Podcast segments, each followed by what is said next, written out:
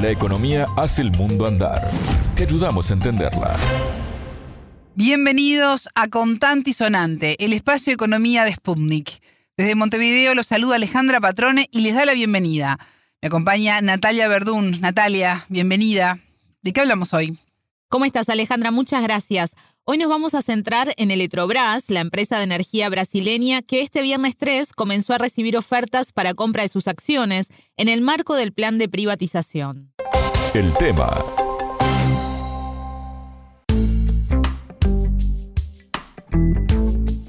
Cuando hablamos de Eletrobras Natalia hacemos referencia a la mayor empresa del sector eléctrico de América Latina.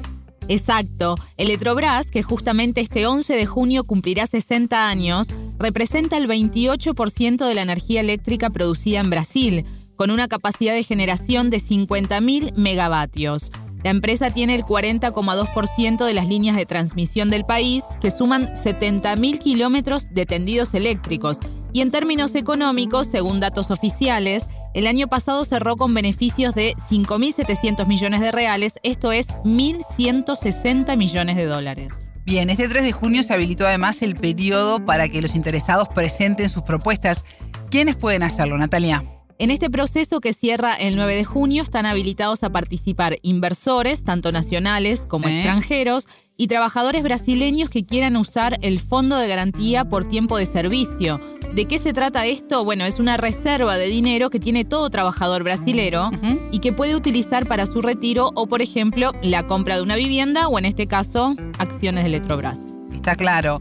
A ver, para los interesados, ¿Cuándo se va a saber el costo de los títulos? Cuando cierre el periodo de presentación de interés, el 9 de junio. Eh, en ese momento se dará a conocer la cotización y el 13 comenzarán a negociarse. La primera oferta, Alejandra, será de 627.675.340 nuevas acciones pero se prevé también una segunda oferta de 69.801.516 acciones que ya pertenecen al Banco Nacional de Desarrollo Económico y Social.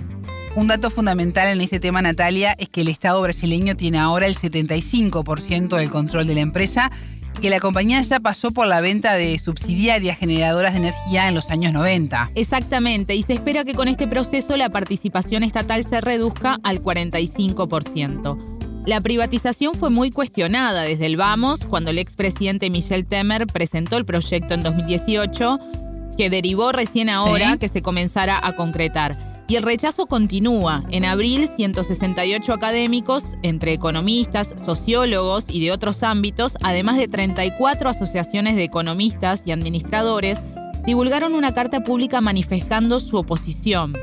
Uno de ellos es Roberto Pisitelli, profesor de finanzas públicas de la Universidad de Brasilia, con quien conversamos para este contante y sonante. Pisitelli comentó que como la participación individual no puede superar el 10% del capital, el control de la empresa quedará muy fraccionado, lo que conllevará a grandes dificultades para su administración. La entrevista. En el sentido de gerir, administrar esa empresa y por consecuencia de ejercer una función eh, de Estado como hoy ejerce esa empresa, Eletrobras, que es una, una holding, digamos, ¿no? de una, una participación muy importante, tanto en la generación como en la transmisión de energía. Es un sistema muy grande, muy poderoso, y que, digamos, sirve a un país muy grande, diverso en sus características regionales. Tiene incluso la empresa una participación importante con otros países con los cuales tiene políticas de cooperación con Uruguay, Argentina, Paraguay y Venezuela. Imagine usted que la empresa sufra una pérdida de ese control, de esa capacidad de administrar el sistema eléctrico. Eso tendrá algunas consecuencias que me parecen evidentes, como por ejemplo el aumento de las tarifas, tanto para las personas, para los individuos, como para las empresas. Y mire la importancia que esto tiene en la formación de los costos de una manera general y la importancia que tiene en el cálculo de la inflación. Actualmente Electrobras es una empresa referente en energía limpia, además de tener acuerdos con países de la región y subsidiar políticas públicas vinculadas no solamente a la energía. De acuerdo al entrevistado, todos estos aspectos también se verán afectados por la privatización. El sector eléctrico y particularmente la Electrobras tienen proyectos sociales subsidian, por ejemplo, actividades o recursos obtenidos de otros orígenes, como por ejemplo de energía eólica o de energía producida con biomasa, un rol muy importante atribuido o, por supuesto atribuido a Electrobras de eh, liderar un proceso de, como dirían, descarburar la energía. Nosotros en Brasil tenemos la facultad de generar una proporción considerable de energía limpia, sobre todo a través de esas centrales hidroeléctricas, hay usinas hidroeléctricas que producen la mayor parte de la energía consumida en Brasil. Y además de tener un rol muy importante en el sentido de que propicia el suministro de energía a precios módicos o a precios menores, sobre todo para poblaciones más pobres o de lugares más distantes. El rol de la Electrobras es central, es fundamental, porque tiene la capacidad de coordinar todas esas acciones, todas esas políticas, inducir los agentes económicos, condicionarles a buscar las mejores soluciones para el país como un todo, y sobre todo energía más barata y más limpia, lo que nosotros tenemos perfectamente la posibilidad de suministrar a nuestra población y a, nuestras empresas. Los académicos, Alejandra en su carta, también hacían referencia a que la privatización traerá aparejada una explosión, así lo decían ellos, en los costos de las tarifas, porque habrá un cambio en el régimen de concesiones de las usinas que hoy suministran energía a precio de costo y que pasará a venderse a precio de mercado que puede llegar hasta cuatro veces más. Natalia, este proceso comenzó, decías, en 2018 con el gobierno de Temer.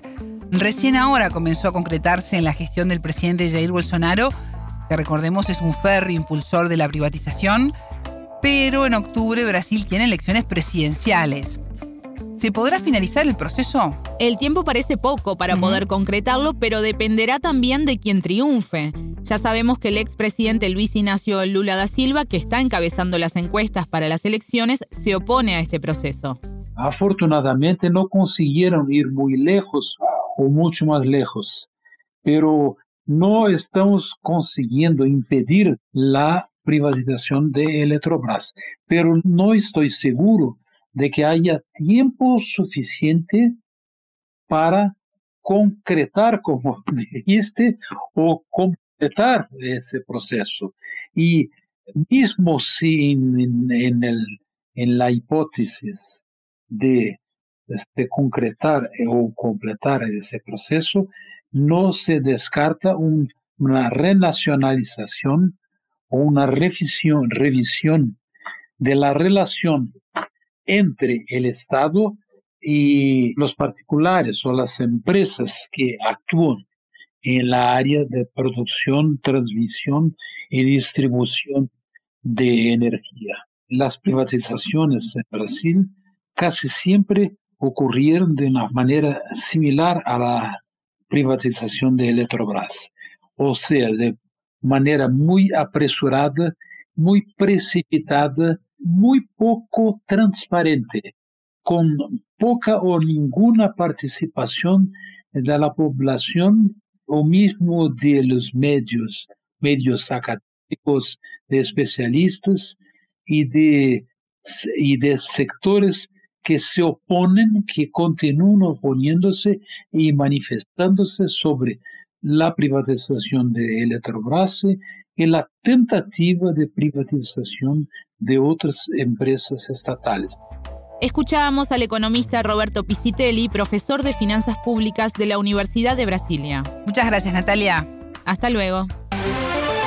Contante y sonante desde Montevideo.